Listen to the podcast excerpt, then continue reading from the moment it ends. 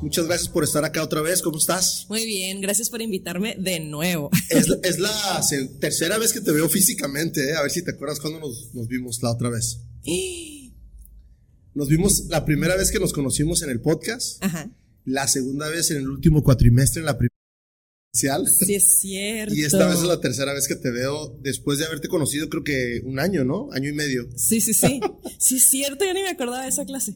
¿Qué onda? ¿Cómo, cómo te ha ido con tu regreso a clases presenciales? Ay, pues bien, bien, ya quizá me estoy terminando de aclimatar, pero el primer día sí sentí toda la ansiedad de, ay, volver a ver a gente. Y, y bueno, en ese entonces, pues Fue el parcial. COVID todavía Fue era parcial, cosa. ¿no? Sí, fue como un regreso escalonado. Entonces ya había vacunas y lo que quieras, pero no estábamos en este paso de, ay, ya el cubrebocas no es obligatorio. O sea, todavía veníamos de bajada de una ola. Entonces sí fue como que, ay, mm, qué ansiedad ver a gente de nuevo. Y por otro lado, hey, pues hay COVID, está ventilado los salones. Entonces sí fue medio, sí me dio ansiedad sí poquito. Sí, poquito. ¿Cuál fue la reacción de cuando dijiste, ya vamos a empezar otra vez?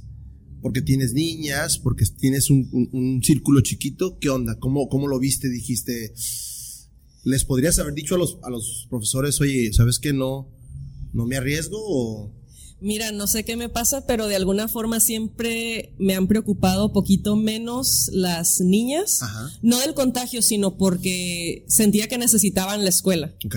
Sí, ya salir para los Entonces- niños. Ajá, entonces cuando dijeron regresan a clase los niños, yo así como, ah, sí, vayan. Pero cuando me dijeron regresas a clase tú, ay, no. Ajá. A eso me refería. Ajá, me siento medio cínica en ese aspecto, pero mi hija se vacunó luego, luego, Ok, porque tiene ciudadanía americana. ok. Entonces iba a coincidir que iba a entrar a la escuela y luego a los meses la iban a vacunar. Entonces no me preocupó tanto. Y allá en diferentes escuelas nunca perdieron la presencial, o sea, iban de vez en cuando. Entonces está, está interesante también como aquí cruzando dos cuadras, este, piensan diferente, ¿no? Sí, toman acciones completamente diferentes, sí. Sí, entonces no, me- no me ha preocupado tanto en ese aspecto y supongo que siempre, cuando hay un cambio, siempre hay cierta reticencia. Pasa poquito y ya, ya pasa. ¿no? Hace poquito, porque vamos, para, para empezar tengo que, que hacer como la intro también. Ya tenemos un episodio antes, hay que recomendar el episodio número 65. Ahorita lo, lo miraba y ya lo he visto de hace una semana, pero me ha gustado mucho el hecho de que estoy aprendiendo yo también de ustedes, los invitados, porque yo hago mucha investigación. O bueno, yo le digo mucha, pero siempre estoy tratando de, de- de estar al pendiente de ver qué andas haciendo. Acabo de ver que estabas, in- estás dando clases o un curso de lenguaje inclusivo. Platícanos un poquito de eso porque a mucha gente no, le, no se le hace correcto, a otras sí, pero yo cada día lo veo más frecuente. ¿Qué onda con eso? Eso es un tema mega polémico y en un principio, pues yo soy lingüista, ¿no? Entonces, pues cualquier cambio en el lenguaje, cualquier fenómeno lingüístico me interesa independientemente de qué tipo de fenómeno sea. Entonces, pues yo ya andaba leyendo de esos temas, eh, tratando de familiarizarme con qué hacen las personas cuando dicen hacer lenguaje inclusivo. Y pues de alguna forma empecé como a decir de, ay, este, yo ya leí mucho del tema, si alguien me invitara, no sé qué. Y resultó que la primera invitación fue de la Comisión Estatal de Derechos Humanos. Ok. Pero ¿sabes qué? Nada, O sea, ni- o sea, Ajá, pero es que sabes qué, se dio así de pura casualidad. Resulta que el semestre pasado di una clase de redacción legal y académica a un grupo de doctorantes en derecho. Y un estudiante tenía un tema sobre el derecho de las personas no binarias eh, a ser votadas. Entonces, eh, un problema que tenía el estudiante era precisamente la redacción, eh, tomando en cuenta el tema, ¿no? Claro. Entonces le dije, ¿sabes qué? En consideración a tu tema y porque creo que es algo que interesa, voy a dedicar una lección a platicar de eso. O sea, de este, de este semestre Ok. voy a dedicar una sesión a que vean eso y tú puedas decidir cómo quieres redactar tu tesis y bla, bla, bla. Entonces les di una micro cápsula del tema y resultó que este estudiante eh, es papá de alguien que trabajaba en la comisión y le dijo, oye, Acabo de ella tener sabe, esto. ajá. Ajá. Entonces luego me invitan de la Comisión Estatal de Derechos Humanos a dar esta plática, creo que fue como en marzo. Y pues yo bien nerviosa porque dije, chales, o sea, aparte era virtual, en redes sociales, dije, o sea, obviamente este tema es controversial y todos los haters me van a llegar en redes y pues yo ecuánime, ¿no? Para mi sorpresa salió mega bien, no hubo nada de hate, muy buena aceptación. Y pues no sé si fue a raíz de eso, eh, no creo, creo que también fue coincidencia. Luego me invitaron al Instituto de Investigaciones Históricas a dar un curso de lenguaje inclusivo, pero a docentes y académicos, historiadores. Que porque al parecer, pues como existe mucha resistencia eh, y al mismo tiempo dudas de cómo se usa, pues me querían invitar. Y lo acabo de dar también y pues un exitazo, me fue mega bien. Básicamente el, el tema del lenguaje inclusivo o incluyente, que para estos efectos es lo mismo, es una gama de estrategias a utilizar para hacer que la mayor cantidad de personas sean consideradas en el discurso. Y aquí entendemos, obviamente el debate se ha ido hacia personas del colectivo LGBT y personas no binarias, pero otras personas lo entienden como algo más amplio, en que no solamente esos colectivos, sino también personas con discapacidad, personas que han sido estigmatizadas, vulnerabilizadas, etc. Entonces, es cambiar muchas estrategias. Por un lado, para incluirlos y por otro lado, para visibilizarlos. Y ahí viene todo el debate. Entonces, lo que digo en el curso es como hay muchas diferentes miradas en torno a lo que es, muchos diferentes supuestos y estrategias también muy diversas. Entonces ahí lo muestro como lo que es, como algo que sucede sin emitir juicios de valor. Claro. Y creo que es lo que ha ganado adeptos. Creo que si haces un, paréntesis ahí con lo que acabas de decir, creo que eso te va, esa apertura, ¿no?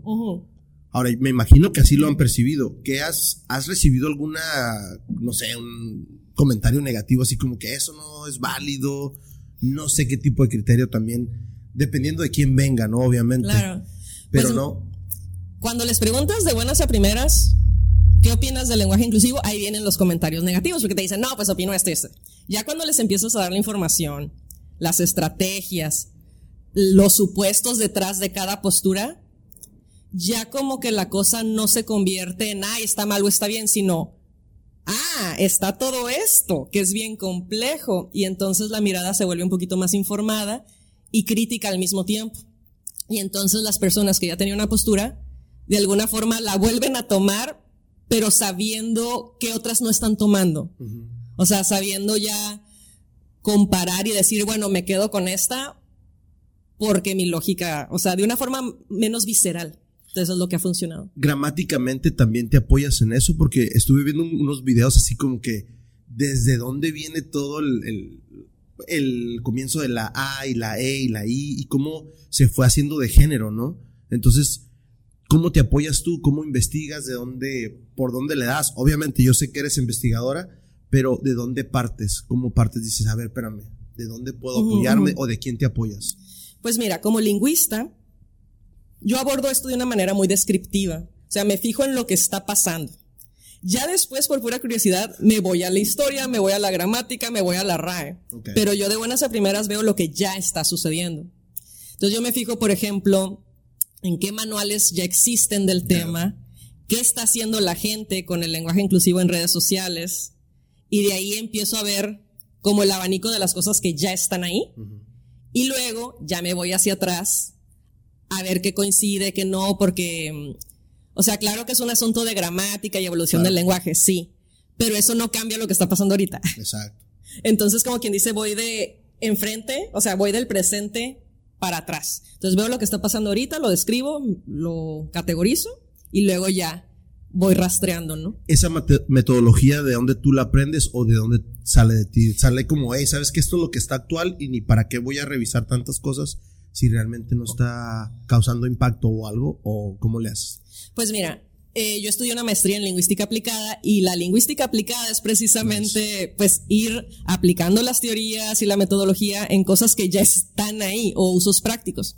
Claro que hay formas de aplicarla en usos diacrónicos a lo largo del tiempo o usos del pasado, claro que sí, pero como ahorita mi interés es pues lo que está sucediendo ahorita, ahora que es el clímax del debate y la polémica, pues yo así parto, así como, ¿qué he visto? ¿Qué hay? Por ejemplo, una cosa que me gusta, me meto a las páginas de Facebook de asociaciones de lingüistas. Eh, grupos que están planeando congresos, este, por ejemplo, grupos universitarios que son de esas ramas y veo cómo escriben ellos en redes sociales. Ok. Y digo, ah, mira, estos lingüistas, no sé, de la UNAM, estos lingüistas de Sonora, estos de Querétaro, mira, un editorial. Claro. Eh, lo están usando así. Ah, ok, significa que este grupo de personas estudiosas están de acuerdo con cierta cosa. Sí, ya Qué le das, interesante. le das tu Ajá. jerarquía y dices, de aquí para allá. Ajá, y empiezo así a, a revisar, así es. Qué chingón. Y, y yo, ahorita que me estás hablando, yo estoy eh, viendo otra clase cuando siempre que estoy a- enfrente de mi monitor me estás dando una clase. Para mí ahorita es una clase Oh, porque, no. no. porque al final de cuentas siempre lo has hecho bien coloquial. A mí eso es Mm. lo que más me gustan de tus clases. Ahora, en el episodio 65 también nos platicas que ya traías, no nos diste ni nombre ni nada, pero nos platicaste que ya traías un proyecto en puerta y que estaba muy a punto de, de florecer.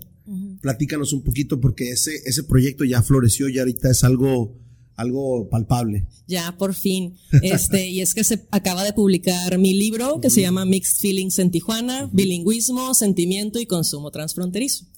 Salió publicado por la editorial McGraw Hill en conjunto con la editorial de la Universidad Autónoma de Baja California. Ese tipo de editoriales apoya a muchas universidades, ¿no? sí, De hecho, es la que casi, casi tiene en la, en la por- en la entrada del, del libro, en la portada, dice todos los nombres de, las, de los países que apoya. sí. ¿Qué tanto me acuerdo que me habías platicado que se tardó un poco y que ya sabías tú, por ende, que, que se iba a tardar, pero imagino que con el COVID se atrasó un poquito. ¿Qué tanto tiempo tardaste? ¿Cuánto fue la espera? Muchísimo. no sabía que se iba a tardar tanto y ya no sé si en verdad fue el COVID.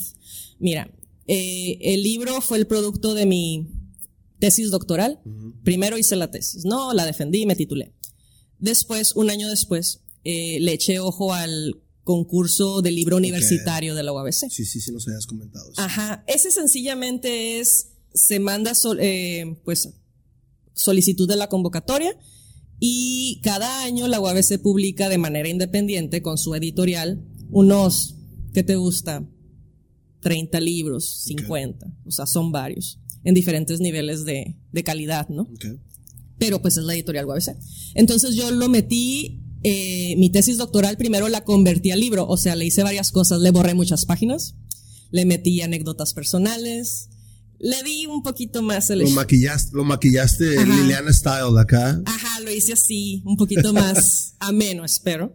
Y lo metí al concurso del 2019. Ok. Eh, en la convocatoria sí decía claramente como las fechas, ¿no? Decía, al siguiente año te vamos a decir si sí se publica o no. Ok. pero luego ya no decía en caso de que suceda cuándo va a salir. Ok. Entonces en el 2020, que fue como agosto, sí me contactaron y me dijeron, Ya sí te, sí te escogimos, aquí van los comentarios de los tres sinodales que lo leyeron y tú tienes un mes para corregir sobre estos comentarios. Y pues lo hice, ¿no? Que eran comentarios muy leves y aparte le di otra pasada. Otra maquillada. Sí, hasta le agregué otras dos páginas de ahí, ¿no? Le dije, esto es lo que me dijeron, ah, pero er- fueron agregados míos. Y se volvió a enviar y ya no supe nada. Ya no supe nada y yo así como, bueno, y todos los ganadores de concursos pasados me decían, es bien tardado, es bien tardado, pero nadie me daba números. Yo creo que no me querían desmotivar porque vaya, o sea, si haces cuentas, tardaron tres años. Wow. O sea, del 2019 que yo empecé esto y ahorita que acaba de salir este mes, eh, pues son, son como tres años más o menos. Tu primer libro. Es mi primer libro, así ¿Qué se sientes a ya tenerlo físicamente? Ay, Obviamente te, llegó electrónico, a mí me lo pasaste electrónico, pero ¿qué se siente? Me imagino que tú eres de las que te gusta ojearlo, eh, ver la portada. ¿Quién te ayudó con la portada? Vamos primero con eso. Ah, pero espérate, déjame, bueno. déjame eh, terminar con lo de por qué se tardó tanto. Me dicen en el 2021, ya final de año, escribí como, oigan, yo esperaba como que, ¿tienen ¿Cuándo? algún avance? Y me dicen, ah, lo que pasa es que se tardó tu libro poquito más, porque acabamos de hacer este convenio con McGraw Hill. Ah, ok. Nunca, no estaba, Ok. no existía ese convenio. Entonces, de los, 50, de los libros que teníamos en stock por publicar desde el 2019, que eran varios, varios, eh, elegimos nomás tres para publicar con Magragil y el tuyo fue uno. Por lo tanto, se va a tardar poquito, poquito más, más, porque es la primera vez que hacemos esto con Magragil. Y yo, ah, y me dice, entonces va a salir físico y en ebook, y aparte por ser Mag Magragil, va a estar disponible en las bases de datos de las universidades de todo el mundo, ¿no? Y yo, ah, pues fascinadísima. Dije, bueno, pues justificados que se tardaron tanto. lo, lo, voy a aceptar, no voy a hacer ya quejas, pero eh, sí es cierto porque eh, mi, mi, chica, que es de Venezuela, eh, me dice, en cuanto vio la portada, me dice, ah, mira, es Magra Gil. Estos eh, imprimían en mi universidad. Y yo, ah, mira, entonces ya leo yo la primera página y ahí viene. Y ahí viene. Entonces dije, qué, qué chingón. Habla de que ya está disponible, obviamente en electrónicamente ya está disponible, pero ¿qué tanta distribución tiene? Ok, pues creo que en las universidades, en las bases de datos todavía no está, porque la otra vez me metí y no lo encontré. Pero ahorita eh, en ebook se puede encontrar en la página Magragil de México. Y ahí se puede descargar. Y en cuanto al físico, se encuentra en las librerías de UABC y pues en la página de las librerías de UABC. La portada la hizo Magragil. Ok. Y yo para ese entonces, a mí ya no me importaba cómo fuera la portada, ¿sabes? Yo, yo nomás quería que la publicaran. Entonces te voy a ser muy, muy sincera. Cuando me mandaron la portada, yo como, wow esto parece, no sé, eh, un, panfleto turístico bien cabrón, o sea, no. Pero dije, no me importa la portada, está bien, lo único que les dije, y fue un error decirlo, eh, no me gustaba el color con el que pusieron mi nombre. Okay. Se, como que se difuminaba o se confundía con los colores que había detrás porque era un azul. Era un azul muy similar a los azules del, del arco y así. Yo les dije, cámbienlo a otro color que haga contraste, pero yo pensando que lo iban a cambiar a blanco o, o al... Creo que no te entendieron contraste. O al azul de lo, del subtítulo, que es un azul más fuerte. Y no me mandaron ya la corrección, o sea, yo nomás dije y se fue. Y ya cuando me llega el libro veo que está en rojo. Y yo, wow, o sea, creo que se fueron pues, por la... Mira, yo lo vi y dije, hey, Tijuana, no ocupo yo obviamente soy de aquí, pero yo por eso era mi pregunta así como, ¿qué onda? Porque muchas veces ya uno como, como autor o como presentador de un libro dices, quiero que la, la portada sea de marketing o sea esto, signifique esto. Dije, ah, déjame le pregunto a ver, a ver qué onda. Pero ahora te voy a decir, o sea, sí cuando lo vi dije, ay, bueno, qué feo, pero no me voy a estar peleando por la portada porque yo quiero que salga.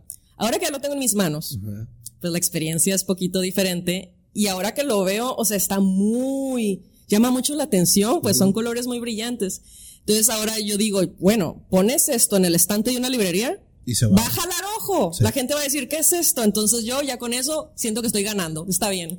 ya me gusta la portada viéndola así. Qué bueno. Ahora, ¿de dónde el nombre? Ay, ahí sí, ahí sí tuve que pensarle. Okay. Sí tuve que pensarle porque obviamente ese no era el nombre de mi, de mi tesis. Para nada. O sea, porque pues un nombre de tesis ya sabes que tiene que ser larguísimo, describir casi casi la teoría ahí.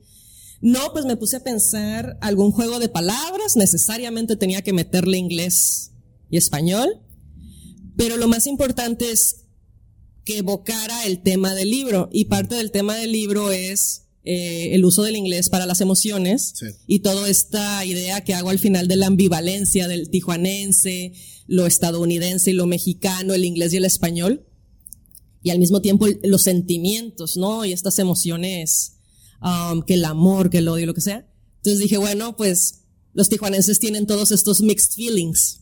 Y así, así se me ocurrió. Mixed feelings en Tijuana, sí. Está súper chingón porque lo acabo de escuchar que pusiste, eh, hiciste un link o, compartiste eh, la entrevista que te hicieron en, Ciudad de México o con por medio de la UNAM y donde explicas más o menos eso que acabas de decir, ¿no? La anécdota de que alguien te andaba tirando la onda y estaba hablando primero en español y cuando te da el, empieza el romanticismo y te lo cambia en inglés. Sí. Porque muchos tijuanenses así somos. Sí. Entonces, qué curada que explicas eso y de ahí se va, es como una muy buena introducción. Yo lo empecé a leer, los dos primeros capítulos, y ahí está.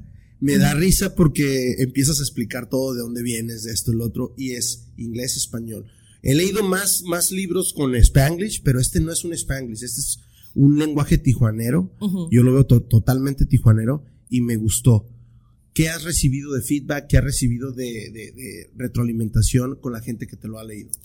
Pues hasta ahorita lo que más me han dicho es que el lenguaje del libro es bastante amigable. Bien casual. Ajá. Muy casual. Y que como tal, ese, ese tipo de lenguaje puede ser una puerta de entrada a que más personas se interesen por el tema y sobre todo la lingüística, y es lo que me han dicho. La lingüística suele ser un área en que los investigadores escriben con un lenguaje bien sofisticado, bien especializado y bien difícil que nadie entiende. Y es lo que me dicen como esta ironía de a los lingüistas que hablan y no les entienden. Y que creen que este no, o sea, que es un poco más accesible. Y otra cosa que, que destaca es los testimonios. O sea, al, más o menos como a partir de la mitad del libro hay mucho testimonio de las personas que participaron.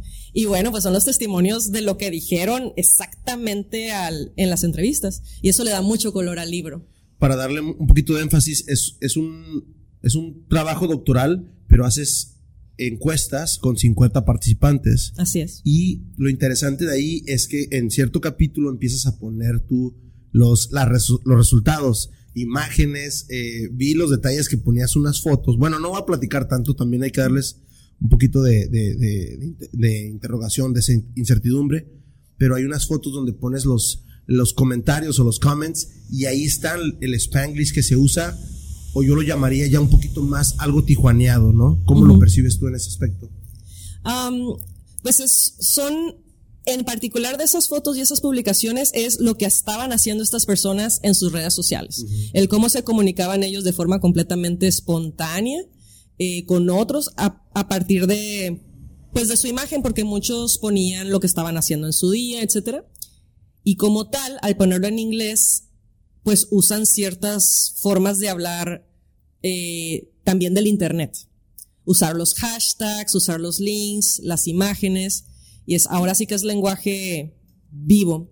Lo que hice para este estudio fue seguir a 50 tijuanenses en sus redes sociales, particularmente en Facebook. ¿Cómo empieza esa selección de, tus invitados? ¿Cómo los empiezas a hacer? ¿O nada más fue al azar? ¿O, cuál fue tu, tu party para, para empezar ahí con ellos? Como por bola de nieve, se le llama el, método. Yo hice una tesis de maestría eh, años atrás pero lo hacía de Twitter. Entonces ahí yo ya tenía identificadas a pocas personas que usaban el inglés y el español en Twitter y que también tenían Facebook. Entonces dije, voy a ver eh, si hacen lo mismo en Facebook y ver si hay personas que les comenten o les respondan en los comments, igual cambiando en inglés y en español. Y esas personas, eh, agregarlas, rastrearlas y como por bola de nieve, ir haciendo un universo más amplio. Entonces empecé a agregar a extraños en mi Facebook, a mandarle solicitudes de amistad a gente que ni conocía y pues me las aceptaban y yo, ah, genial. Ahora, ¿le hacías algún tipo de escaneo? Porque hay mucha gente que no, no publica nada en, no sé, dos meses. Sí. Tú hacías ese tipo de escaneo para que tuvieras contenido, ¿no? Eso fue difícil porque, como dices, no todo el mundo publica luego, luego. Y sí hubo personas más productivas, o sea, que hacían más publicaciones que otras. El escaneo básico en realidad me fijaba en la información y si decía que vivían en Tijuana. Okay. Si vivían en Tijuana, yo sí como, ok, ya, ya, cumplió un requisito, ¿no? Un candidato más. Ajá. Entonces los empecé a reunir en una lista de Facebook. ¿Ves las listas de amigos? No sé si tengas. ah, pues ahí los empecé a juntar en una. Y sí empecé como con 55, o sea, eran más personas. ¿Cómo decides, antes que de, perdón que te interrumpa, cómo decides cambiarte de Twitter a, a Facebook? Que yo ah. sepa, Twitter, mucha gente acá en Tijuana, en el norte, como que no es una red social muy frecuentada. No se usa yo, tanto. Yo es lo que siento. Yo soy más de Facebook. ¿Cómo lo percibiste tú ahí? Se me figuró que Facebook tenía más popularidad okay. y que aparte mayor rango de recursos. Para empezar, pues se puede escribir textos mucho más largos y Twitter no. Entonces me llamó más la atención Twitter, pero luego empezó, en el estudio empezó a haber detalles de que se empezó a, a homologar con Instagram. Ok. ¿Te acuerdas? Sí, sí, sí. De hecho, se, se nota en las fotografías. Y eso fue como otro problema. Dije, chin, aquí pues tengo como un híbrido de que son publicaciones que se están haciendo desde Instagram exportando al Facebook. Y dije, ni modo. Ah, las tomo. no lo voy a tomar acá. las tomo de todas formas. Entonces en las listas, como quien dice, tenía almacenadas a estas personas y revisaba la lista y así iba coleccionando, ya independientemente de cuánto produjeran. Ya al final que tuve los números, pues ya sí se dio el caso de personas que publicaron, no sé, 10 veces y otras 300. Ok. Entonces era un universo muy variado. Nice. ¿Cómo, ¿Cómo decides esto es lo que voy a empezar a, a poner en mi libro? Obviamente lo- todo lo coleccionaste, todo lo recapitulaste, pero ¿cómo empezaste a decir, sabes que no puedo salirme de esos parámetros? Que fueron muchas preguntas que yo te hice en las materias que tú me dabas, ¿no? Porque yo también traigo una investigación que me has ayudado muchísimo. ¿Cómo decides eso? ¿Cómo? Debo aclarar algo muy importante. O sea, claro que hice esta etnografía es, em, encubierta. O sea, que estas Sí. personas en un inicio no sabían que yo las estaba observando, ¿no? El segundo momento y muy importante y pues también muy importante para la ética es como, hey, me permites Ah, usar tus datos, me permites hacer un libro. ya En- después de, dos meses de haberlo toqueado, ¿no? ya después, de- oye, pero me aceptaron su solicitud de amis- la solicitud de amistad. Ya con eso, eh, ya es mi amigo en Facebook, ya, con eso ya, me- tengo acceso me a todo. dio, ajá, ya me dio apertura. Fíjate que hay muchísimos lingüistas e investigadores que sí hacen todo encubierto. Ok. O sea, este tipo de etnografías virtuales se toman el pretexto de que está público el contenido o de que ya están agregados y no reportan más allá a los usuarios. Aquí no. Aquí al contrario, ya que tenía los 55, contacté a los 55. Órale. Así fue como estar chateando todo el día con los 50. Y de ahí ya les dije, miren, estoy haciendo esto, me llamo así, soy de esta uni.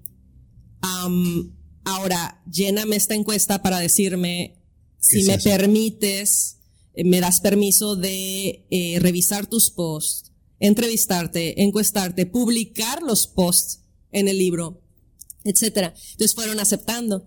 Sí hubo personas que me dejaron en visto, otras que me dijeron que no, y otras que me dijeron, ¿sabes qué? Encuéstame, pero no me entrevistes. Y otras que me dijeron, no uses ningún post mío en, en tus reportes de resultados ni en libros. Entonces así ya procedí con mis 50.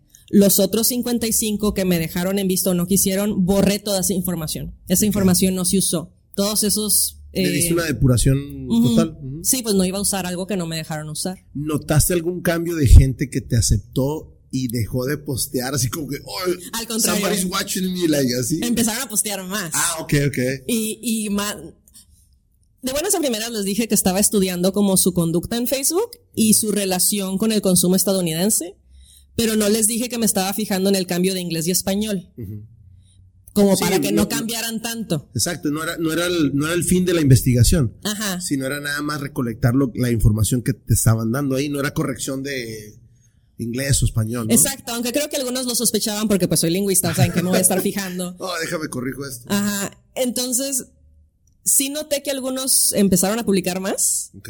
Unos hasta dijeron, me está observando Liliana Lanz y a la semana de, seguían Sí, diciendo, muy formal, este. me sigue viendo Liliana Lanz. A la semana se les olvidaba sí. y ya seguían normal. Entonces, sí hubo un cambio en esas semanas, pero no fue representativo cuando ya tenía todos los otros meses observando. Y por otra parte, luego hice entrevistas a 20 de ellos, los entrevisté de forma presencial. Entrevistas que duraron, la más pequeña 40 minutos, la más grande dos horas, ¿no? Ok. Todo eso se grabó en audio y lo transcribí. Ahí te aventaste tu podcast entonces. Sí, ahí están esos audios confidenciales, pero ahí están. Y después de esas entrevistas sí notaba otra vez que el sujeto entrevistado cambiaba poquito, porque sabía. Claro. Ajá. Pero luego otra vez se les olvidaba. Y, y ya no, pero sí creo que a pesar de decirles de la investigación, la muestra es completamente representativa de lo que hacían ya en sus redes sociales. He visto que una vez que ya te lo publi- publican tu libro o lo tienes en, en ebook y ya una vez que llega físico, le has dado una promoción por medio de diferentes medios. ¿Te apoya la, la editorial o tú lo estás haciendo por tu cuenta o qué onda? ¿Cómo va ahí? Me encanta Sí. que te rías porque digo, a ver, Todo es suerte, ah, no es cierto. Todo ha sido espontáneo, ha sido personas como tú que me han invitado. Esta, este Mauricio se llama de Ciudad de México. Literal, vio mi libro porque se metió a la página de la Feria del Libro Universitario, la FIL, de. UABC. de, de UABC Mexicali, ¿no? Se, se hizo en Mexicali, Mexicali. primero. Ah, se va a hacer este jueves en Tecate. Entonces él estaba viendo los libros y vio el mío y dijo, qué interesante. Y así me contactó. Fue pura coincidencia. Luego, pues me contactas tú porque me conoces, me empieza a contactar gente porque me conoce o porque se enteró del libro así de pura casualidad. Entonces no he buscado activamente la difusión. Me ha llegado porque se han enterado o porque de alguna forma alguien conoce a alguien que conoce a alguien y me conoce a mí. Y así.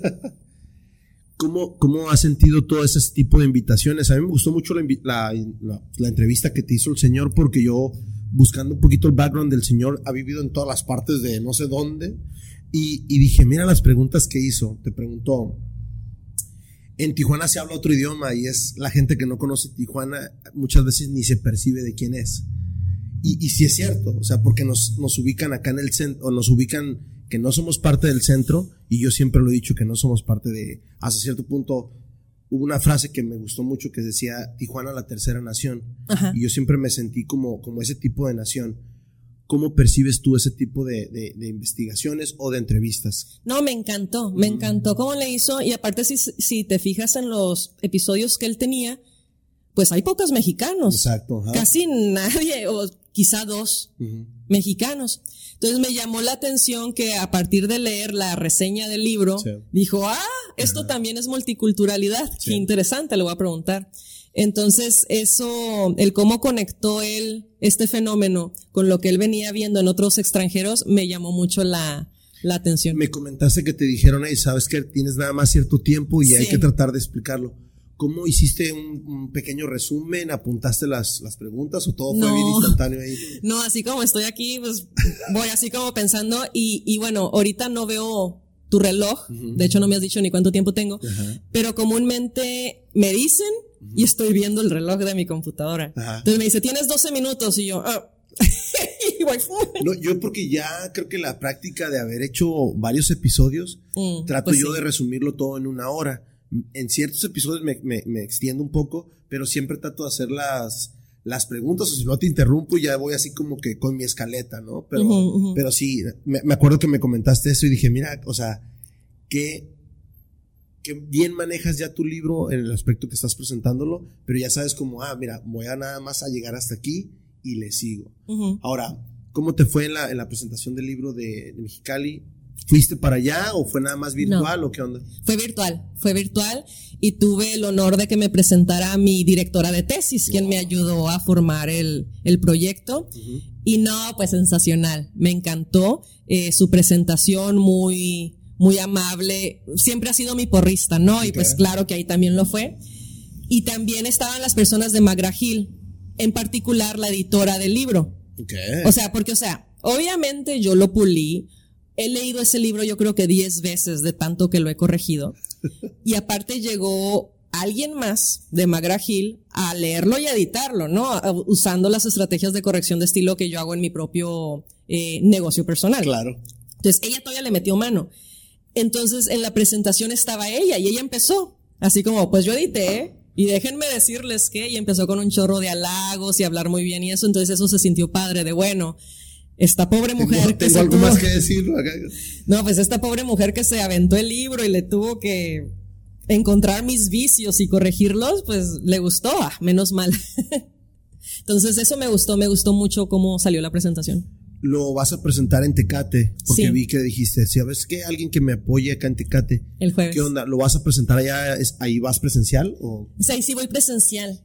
Este, y pues tengo trabajo en UABC ese día, termino una clase y me voy a ir corriendo para allá. Y, y pues, ajá, voy a, voy a ir a Tecate. ¿Qué tanto tiraje se aventaron en, en la editorial? Eh, en el libro físico son 300 ejemplares. Okay. Y el ebook, el ebook pues es on demand. Ajá, entonces, creo que en ebook tienen otros 300, pero si se acaban y se sigue solicitando, ellos siguen generando la, pues la licencia. Okay. ¿Te han comentado una vez que se acaben ese tiraje, cuándo se podría mandar la segunda edición o no se ha comentado nada? No se ha comentado nada, pero pues ojalá, pues, estaría padrísimo, ¿no? Eh, si no, pues, pues hago más libros. Ah, este es el primero, pues igual y pudiera hacer más. Ah, espero en menos tiempo de años. sí, qué buena onda. ¿Aquí en Tijuana tienes pensado hacerlo a público en alguna parte o acaba de pasar la, la, este, la expo de Fanel, de ahí de este, grafógrafo? Está ahorita todavía en la UABC. Ah, ok, ok. Ah, sí, cierto, es que lo pusieron en dos, en dos partes. Hoy se pusieron en, en la UABC. Ok. Entonces, ¿te avientas alguna presentación o, o todavía no? Voy a hacer una el 2 de julio. Sí, es el 2 de julio en el Secut, en el marco de. Es un congreso de lingüística y literatura Ah, de pues, la claro. Escuela de San Blas. Es la primera vez que la Escuela de Letras San Blas hace un congreso, y pues en el Secut. Y ahí me invitó a, a presentar Juan José Luna. Ok. Vianet, Vianet Ok. Medina me está invitando a, a presentar en su librería de Sor Juana. Todavía no tenemos fecha, pero pues ahí, ahí va a suceder. Y, y hasta ahorita creo que esas son las que, las que tengo. Ok. Ahora, hablando también de esto, andas presentando y haciendo promotora de algunas cosas más este, en tu universidad. Creo que has empezado con eh, una selección de expositores. ¿Cómo te, te emocionas para presentar? ¿Cómo te decides tú ser la organizadora? ¿O quién te selecciona? ¿O qué onda? ¿Cómo le haces ahí? ¿Cómo sucedió esto? Ajá. Pues resulta que, así como me pasan las cosas por, por suerte, eh, me hicieron profesora de tiempo completo de la Facultad de, de Humanidades y Ciencias Sociales y me pusieron en el puesto de emprendimiento, emprendedores y seguimiento egresados. Este, entonces, pues no había ese perfil antes en la universidad, o sea, ¿Es, es la primera vez que lo hacen? sí. Ok. Ni ¿Y- y seguimiento de egresados ni emprendimiento. O sea, están en ceros. Como en todos los trabajos en que me han puesto, llego y no hay nada. Tienes que inventar todo. qué- Ok. Entonces, pues primero era yo así como los primeros días. Oigan, ¿tienen base de datos sobre los egresados? No. No hay base de datos, no hay nada. Yo. Entonces, lo que empecé por hacer fue una encuesta eh, a egresados, o sea, correos electrónicos que tenían los maestros de sus grupos de estudiantes que fueran de hace años. Y hay gente conocida que también me dio la mano así de, oye, dame correos de tu generación. Empecé a mandar correos electrónicos para llenar la encuesta. Eso me eh, logré reunir datos de 300 egresados de la facultad, que es un número muy bajo porque resulta que egresados pues son Son miles, ajá. Pero de esos 300, pues me metí un clavado a lo que me contestaron y empecé a identificar los emprendedores, o sea, las personas que están trabajando con emprendimientos personales o que tienen su propio negocio que son empleadores. Y de ahí empecé a hacer invitaciones y a contactarme con esas personas para invitarlos a este que será el foro, primer foro de emprendimiento de la facultad. Y así empecé a armar, pero o sea, se arma de una necesidad de este puesto completamente nuevo. Fíjate, yo, yo siempre había creído que la U a veces tenía ese tipo de, no sé si servicios o algo así, pero porque al final de cuentas sí es un servicio, ¿no? Tú sales de tu carrera y a lo mejor, no sé, tienes un empleo o andas solicitando a alguien que te ayude a investigar. Exacto, bolsa de trabajo. O sea, hay muchísimas cosas después de los, cuando sales ya de egresado. Yo me topé con que en el Facebook hay varios grupos de egresados, ¿no? Y ahí es donde una vez me hicieron link y yo no sabía que existía esto del tecnológico, yo soy del tech. Entonces ahí venía algo, ¿no? Entonces a lo mejor también te puedes apoyar del Facebook, no sé si- Exacto, sí. si te puede servir. ¿Cómo seleccionas o cómo haces la invitación y te dicen, hey, ¿sabes qué? Yo creo que sí puedo, dime las fechas, qué tengo que exponer, qué tengo que presentar. ¿Cómo empiezas a armar todo ese... Pues hasta cierto punto es... Muchas veces mucha gente que no hace ningún evento dice, ah, pues está bien fácil. Pero ya cuando empiezas a hacer, a ver, pero me voy a, voy a este, acomodar primero los expositores, hacer este tema, esto, lo otro, ahí es donde ya empiezan las dificultades. ¿Cómo empiezas tú a armar esa, esa, pues ese esquema, esa, ese guion? siendo muy honesta, yo lo quería hacer con más tiempo. Yo decía, bueno, yo quiero hacer un, un encuentro, un encuentro de egresados, no precisamente de emprendimiento, eh, y con más tiempo y eso. Pero pues este semestre entré a la mitad del semestre, Ok. pero en papel, yo llevo todo el semestre ahí, ¿no? Pero en realidad pues acabo de entrar. Virtualmente estabas ahí, ¿no? O sea, Ándale, entonces es como chin, como compenso el tiempo perdido, por un lado, y por otro lado, eh, la directora me recomendó así como, oye, pues, ¿por qué no haces un evento ya ahorita en el marco del Día del Estudiante? Y yo, bueno, va, lo voy a hacer con puro emprendimiento. Y en mi mente iba a ser algo sencillo. O sea, en mi mente iba a ser una mesita y una conferencia o una plática y se acabó. Pero ya que me doy el clavado en la base de datos y empiezo a ver toda esta gente, dije, bueno, es que otra cosa es que quieran, ¿no? Ajá. Entonces me pongo a contactar con ellos, este, gente no revisa sus correos. Oh my god, o sea, tú mandas correos. Tú lo hiciste gente- más formal, lo hiciste por medio de correo. Empecé por correo. Es que ya mucha gente no usamos el Oh correo. my god, guay, o sea, me hacen la vida difícil. No digo, ahí, cuando estás conectado, automáticamente aparece tu, tu display, ¿no? Si tienes conectado tu display y dice, ah, un correo nuevo. Pero si no lo tienes conectado, Sí, no te No te enteras. enteras. Exacto, no, pues empecé con los correos y poquitos me contestaron inmediatamente. Y luego, pues muchos no, y yo como, bueno, voy a hacer lo que mejor hago, espiar por Facebook. Entonces, exacto.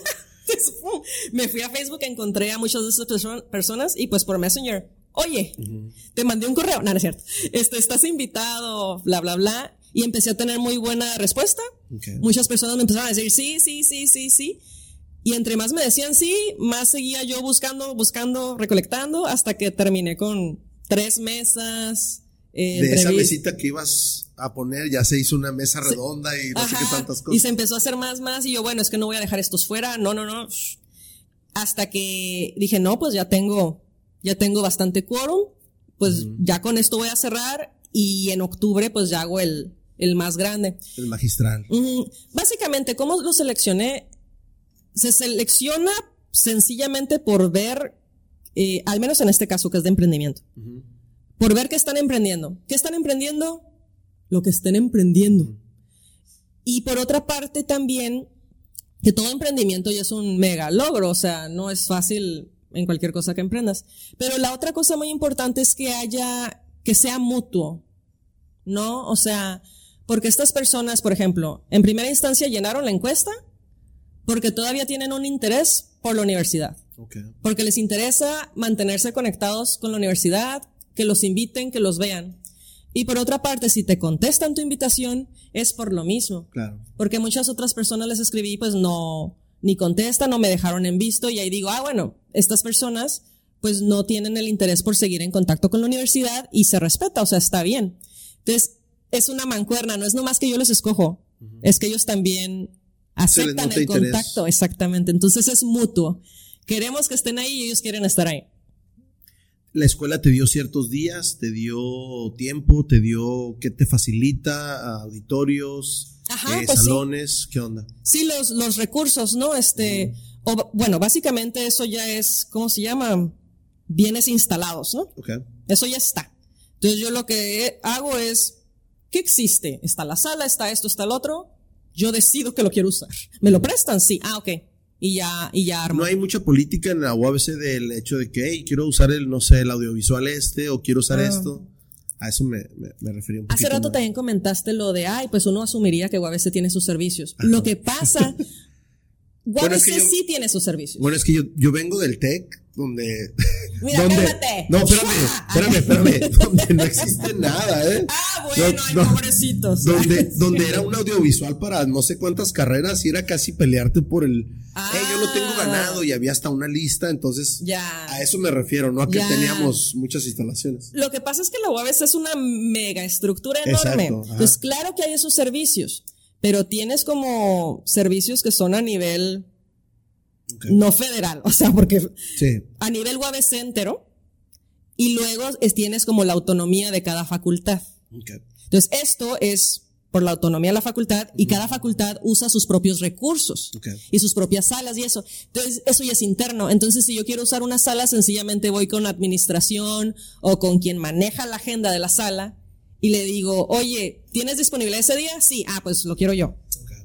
Y así Sí. de, así de sencillo. Otros trámites, por ejemplo, para rentar el teatro, no, pues eso ya no es nivel facultad. Te vas con recursos humanos, rectoría, o sea, ya nivel UABC. Ok. Entonces, UABC claro que tiene, pero no necesariamente para tu facultad, porque no puede proveer Claro. para todos. Entonces, cada facultad pues hace ya sus propios mecanismos internos. Ok. Vi que varios de los, de los expositores eh, ya han estado aquí en el podcast. Sí. Digo, me gustó mucho y tú Y también. algunos, Ajá. algunos acá, claro. Exacto. claro. Algunos, yo lo vi y dije, a ver, espérame, déjame reviso que a lo mejor próximamente van a ser mis invitados.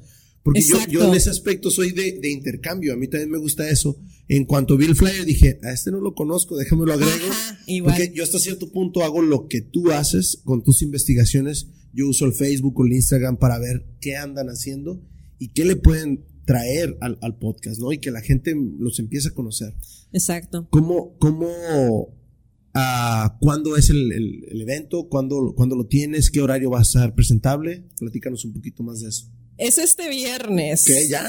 Sí, entonces Wow. yo creo que para cuando la gente lo escuche ya habrá sucedido. Ah, Sí, tenemos una, una semana de, de retraso. claro, es este, este viernes 20 de mayo eh, en la facultad. De todas formas, lo padre de este tipo de eventos, y estoy segura de que tú lo sabes, cuando tú tratas con emprendedores, ellos se encargan de la propia imagen Y de su negocio y de la divulgación. Sí. Entonces es ganar, ganar. Entonces en este sentido tengo una ventaja que no tienen otros profesores que manejan otras áreas. O sea, porque los estudiantes, ¿cómo manejas publicidad de estudiantes? Pues en la universidad. Pero ¿cómo manejas publicidad de emprendimiento? Esto tienes toda la ciudad. Sí. Entonces, en ese sentido, yo estoy segura de que algunos ya vieron la publicidad del foro. Fíjate que a veces uno piensa eso y asume eso de que, bueno, pues van a promover esto. ¿Y no? Y no. Muta mano, no, Sí. pues promuévanlo. Hagan ese papel. Ahorita viene, es Ah, uno de los eh, co- colaboradores del otro podcast. ah, muy bien, muy bien. Sí, sí me ha sorprendido. Porque yo también decía, ah, mira, este, este es un muy buen invitado que yo sé que se va a difundir más el podcast. ¿No? Y nada. Y No, pues sí. En este caso, como es un foro en el que están participando 18 emprendedores, Sí, sí, sí, pues ni modo que, o sea, a- así salgan tres que o cuatro que no, tienes a los otros que están divulgando. ¿Cómo tuviste que decirles ya, ya, ya nomás 18? A lo mejor habías planeado primero 10 o 15. No, sí pasó eso. O sea, sí. pasó que hay gente que mm, de repente ya, ya no me cabía y también por cuestiones de horario. Por ejemplo, hay unos que no podían el viernes. Y en un primer momento dije, pues lo abro otro día. Pero dije, no. O sea, ahorita la cuestión, me estoy estrenando. Es el primer evento Sí, que sí. hago. Y luego, pues, conseguir las carpas y eso por más días. Dije, no, ahorita lo voy a hacer en un solo día. Wow. Y quien no pueda eh, este día, pues ni modo, eh, lo haré en octubre. Y pues hay muchas otras personas que, mm, o sea, ya conforme me fueron dando el sí, yo ya categoricé por áreas y ya en mi mente pues hice la, la planeación del, del programa. Pero sí me han llegado, por ejemplo, personas que me dicen, es que el lunes no puedo. De, perdón, es que el viernes, Viernes no no puedo, puedo. puedo el lunes. Y yo, ay, pues sabes que lo, no, no puedo yo el lunes, ¿no? Ya este, pero en octubre sí. Entonces, básicamente ese es- ha sido el... ¿Es un día desde qué horario tienes ah, para apertura? Mira, van a estar también unos stands, o sea, estas personas van a poder poner su stand para eh, promocionar eh, y compartir su proyecto con estudiantes y con visitantes de la universidad. Entonces, esos stands depende de cada participante, pero van a estar como desde las 9 de la mañana y luego las mesas a lo largo del día. Entonces, pues actividades va a haber literal todo el día. La primera mesa empieza a las 10 de la mañana y terminamos con una conferencia virtual de 6 de la tarde a 7 de la wow, todo el día. todo el día. Voy a llevar tenis. Este, estar corriendo arriba abajo todo el día. sí. Y digo, está bien porque no vas a hacer cambio de sede ni nada, o sea, todo va a ser ahí en la misma Mm. En la misma salita. en la misma sala. Así es. Está súper bien. y enseguida van a estar los stands. Y en el marco también de la feria del libro antiguo y de ocasión que va a estar a unos metros dentro de la misma universidad. Entonces va a haber mucho que hacer el Sí. viernes. Sí, qué buena onda, qué buena onda. Ahora, ¿qué más planes hay para Lili, para Lili ahorita a futuro? Sobrevivir. Ah. No, pues la verdad no sé, este, pues este puesto de profesor de tiempo completo uno lo tiene que mantener ¿No y defender. estado, no habías estado en la UABC de tiempo completo? No, llevo 10 años trabajando de maestra de asignatura, Ujú. Que es comúnmente como trabaja la mayoría de los maestros, ¿no? ¿Qué, qué es Y- para ti, ¿Qué es para ti eso ahorita ser ya full-time teacher? Bien loco, porque ya no lo esperaba. Ok. La neta, yo ya no tenía esa expectativa. Yo ya había abandonado ese proyecto porque es muy difícil. Y por cierta parte también empecé a sentir cierto rechazo que porque yo no me especialicé en pura lingüística. Ok. O sea, hice licenciatura en lengua y literatura, hice maestría en lingüística, pero luego hice doctorado Ciencias en sociales. ciencias sociales. Y de repente así como, ay, es que no, porque ya eres todóloga. Y yo, la lingüística es una ciencia social. A ver, ¿cómo? ¿Cómo? ¿Cómo les explico? Exacto. Y pues no sé, pues ya había como buscado diferentes oportunidades en eso y pues eran mm, pues negativas. Entonces dije, no, pues ya, yo voy a hacer mi propia cosa y de hecho sí empecé a emprender de forma autónoma y en otros proyectos ya como freelancer que pues sí me estaban dejando bastante dinero.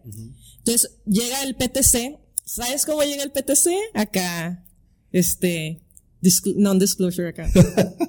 Concursé una plaza en 2019. Pero de repente me entra la idea a mí como de, ay, este, voy a intentar esto, me voy a meter en concursos o me voy a meter en, en convocatorias nomás para dejar antecedente. O sea, sabiendo que no va a suceder nada, pero para dejar antecedente de, mira, es que sí lo intenté y no me dejaste. Mm, no fui yo, fuiste tú. Y así, eh, coincidió el 2019 que estaba una convocatoria de una plaza, que era exactamente mi perfil. Era exactamente mi perfil.